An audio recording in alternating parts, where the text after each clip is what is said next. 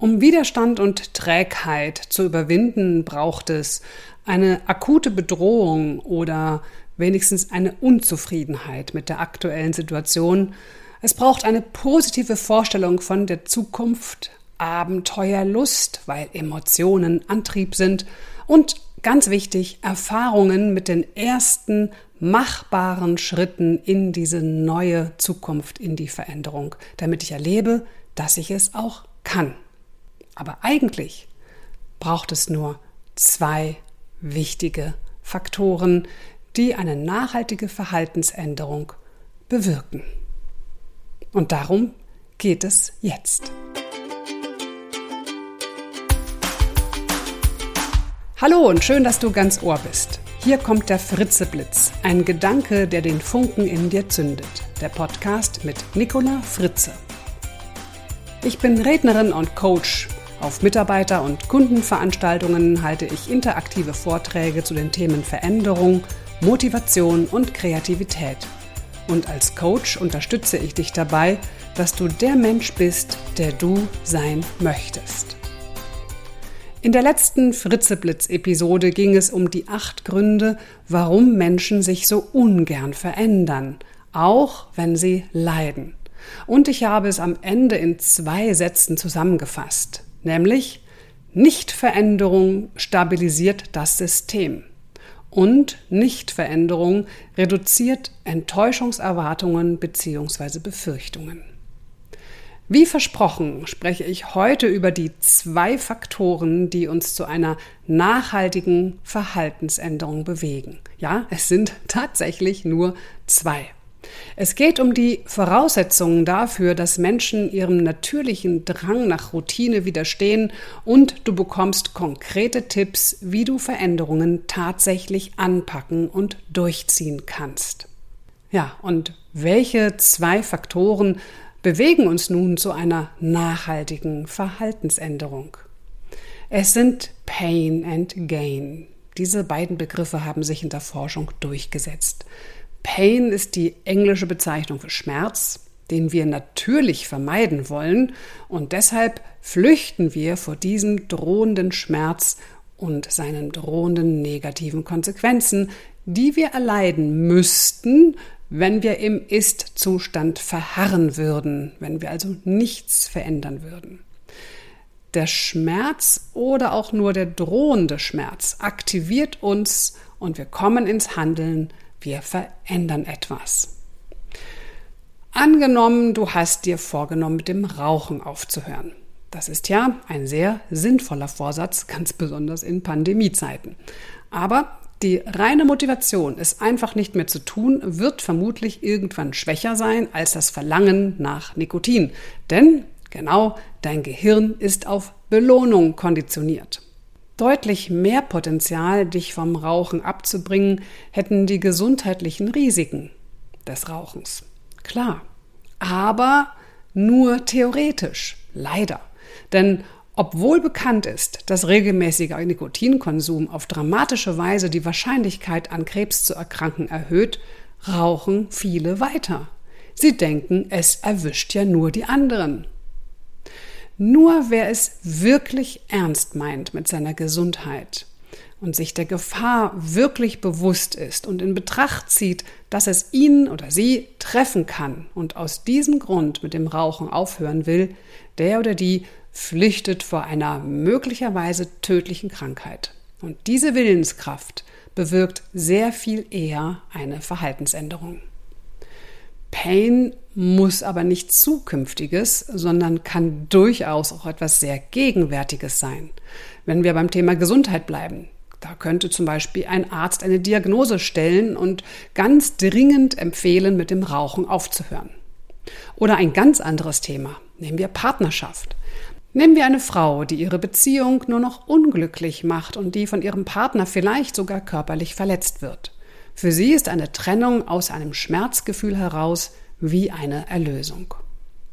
Das Gegenteil von Pain ist ja genau Gain, also der Gewinn. Menschen, die auf dieser Basis Dinge in ihrem Leben verändern, folgen, na, so eine Art Lockruf kann man das vielleicht nennen. Sie versprechen sich so viele persönliche Vorteile von etwas Neuem, also einem Gewinn, dass sie sich auf diese Veränderung einlassen, auch wenn die Veränderung natürlich anstrengender oder unbequemer ist.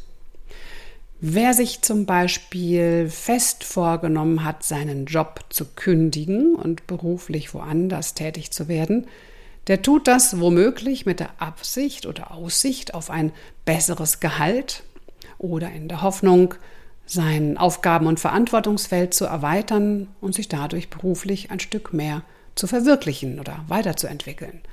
Da steckt viel persönlicher Gewinn drin. Der Amerikaner J. Stephen McNally hat sich ausführlich mit dem Zusammen- und Wechselspiel von Pain und Gain beschäftigt, vor allem aus Sicht der Wirtschaft. Als Finanzdirektor des in Deutschland verwurzelten Elektronikkonzerns PTI Phoenix Contact hat er Ende 2018 einen Gastartikel geschrieben, den ich dir gerne in den Show Notes auch verlinke. Darin ging es um die Veränderungsfähigkeit von Unternehmen. Der Titel lautete Business Transformation No Pain, No Gain. Wie gesagt, schau in den Show Notes, da findest du den Link zu diesem Artikel. McNallys Botschaft ist, Veränderungen sind stets aufwendig, teuer, hart und schmerzhaft. Gerade für Unternehmen sind sie aber, ach nee, wirklich wahr, unumgänglich. Wer hätte das gedacht? Das wissen wir ja eigentlich alle. Aber selbst Unternehmen, denen es gut geht, ja, auch bei denen lauert die nächste entscheidende Veränderung an der nächsten Ecke. Und wenn ich mit Führungskräften unterschiedlichster Unternehmen und Branchen im Coaching über Veränderungen spreche, sind sich alle, also wirklich alle, vollkommen klar darüber, dass Unternehmen, die nicht willens oder nicht in der Lage sind, Veränderungen anzunehmen und aktiv darauf zu reagieren, dass diese Unternehmen nicht zukunftsfähig sind. Das ist ja nun wirklich alles nichts Neues. Umso erstaunlicher ist daher eine Analyse der Boston Consulting Group aus dem Jahr 2018, die besagt, dass nur etwa 30 Prozent der groß angelegten Bemühungen um Veränderungen erfolgreich sind. Auch hier findest du den Link in den Show Notes. Mit anderen Worten, etwa 70 Prozent der Veränderungsprojekte scheitern, früher oder später. Und dies ist eine sehr geringe Erfolgsquote, insbesondere wenn man bedenkt, wie viel Geld und Nerven und Zeit für solche Initiativen normalerweise benötigt werden. Klar, nun tun sich insbesondere Unternehmen, die von Umsätzen, Bilanzen und Aktienkursen getrieben werden, schwer, den Wandel anzupacken. Im Grunde eint sie das mit dem Rest der Gesellschaft. Bevor sich Menschen auf neue Herausforderungen und Veränderungen einlassen und sich ungeahnten Schwierigkeiten stellen, was machen wir da? Na, da prüfen wir erstmal, da, da, reden wir erst nochmal darüber, dann diskutieren wir mal wirklich, ob denn das alles so notwendig ist. Und am Ende, naja, dann lassen wir doch lieber die Finger davon. Veränderungsprozesse, so moniert McNally, scheitern nicht selten an der Unfähigkeit der Ausführung. Und das gilt für Entscheider in Unternehmen, in Konzernen, in Organisationen genauso wie für Privatpersonen. Damit Veränderung wirklich gelingt, und zwar nachhaltig, müssen wir Chancen verfolgen. Wir brauchen eine emotional aufgeladene Vision, ein positives Bild, wie die Zukunft sein kann. Und das verschafft uns Aufbruchsstimmung, Optimismus und ein Gefühl von Zusammenhalt. Unternehmen können Transformationen nur durchführen, wenn sie die Herzen und Köpfe ihrer Mitarbeitenden gewinnen. Wenn diese sich auch an den notwendigen Veränderungen beteiligen können, wenn die Mitarbeitenden erkennen, dass sie eine, nein, dass die Mitarbeitenden die Schlüsselrolle bei der Transformation spielen. Denn nur wenn die Mitarbeitenden sich verändern, und dazu gehört sowohl eine andere innere Haltung als auch anderes Verhalten, nur dann kann die Transformation einer Organisation gelingen. Und wie sehen nun die fünf Bedingungen aus, die die Voraussetzung dafür sind, dass Menschen ihrem natürlichen Drang in die alten, gewohnten Muster zurückzufallen, widerstehen und Veränderungen durchziehen? Ein bisschen was habe ich schon verraten, aber jetzt nochmal schön der Reihe nach. Nummer eins. Ein klares Ziel. Wie eben schon gesagt. Ja, genau. Die emotional aufgeladene Vision. Ein konkretes und positives Zukunftsbild. Wer sich verändern will, muss wissen, wohin er will und vor allem, warum er dahin will. Was hat er davon? Nur so können Menschen und Organisationen sich nachhaltig verändern. Punkt Nummer zwei. Kenne deine Stärken und Schwächen. Wer seine eigenen Stärken und Schwächen versteht, kann Fortschritte machen. Wir können unsere Stärken gezielter einsetzen und uns Unterstützung holen, wo wir sie brauchen. Außerdem kann die Kenntnis von Schwächen uns auch motivieren, etwas zu lernen und die Schwächen zu reduzieren, wodurch dann die ein oder andere Veränderung besser gelingt. Zum Beispiel haben sich in der Pandemie viele Menschen mit dem Umgang mit digitalen Tools beschäftigt. Sie haben sich da Wissen angeeignet, Fähigkeiten angeeignet. Und auch die, die sich vielleicht vor der Pandemie für technisch wenig begabt oder interessiert hielten, haben das angepackt, haben es gelernt. Sie wussten, ich habe da diese Schwäche und jetzt lerne ich, wie ich, keine Ahnung, ähm, Zoom bediene. Und dadurch waren sie dann auch in der Lage, ihr Angebot oder auch ihre Kommunikation zu verändern. Punkt Nummer drei.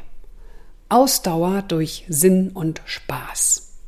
Die meisten Veränderungen erfordern nicht nur sehr viel Aufmerksamkeit, sondern natürlich auch Ausdauer.